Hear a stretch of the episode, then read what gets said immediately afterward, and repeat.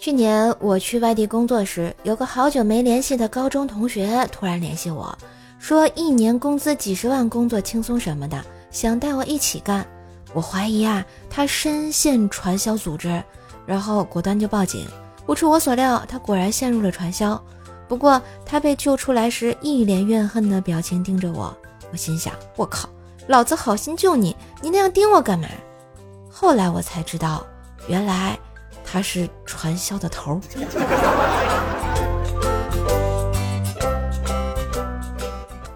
我是开饭店的，就在打烊的时候进来了一个年轻人，张口要了两碗面，一碗自己吃，另一碗放对面，并放了一双筷子。当时我没注意，过了两分钟，年轻人和对面人有说有笑，我头皮瞬间就炸了。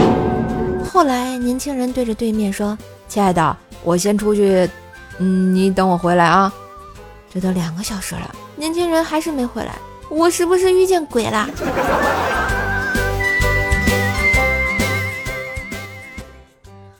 高中的时候啊，一邻班同学追我们班的女神，每天默默准备好早餐放在她的桌洞里，每天都有个烤肠，我都偷偷拿走吃。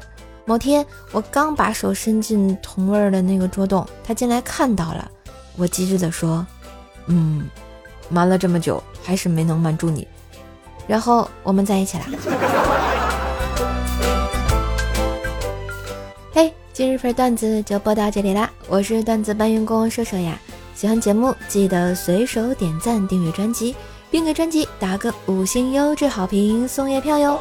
上射手主页订阅奏奶讲笑话，开心天津话，支持射手就要多分享、多收听、多打赏哟！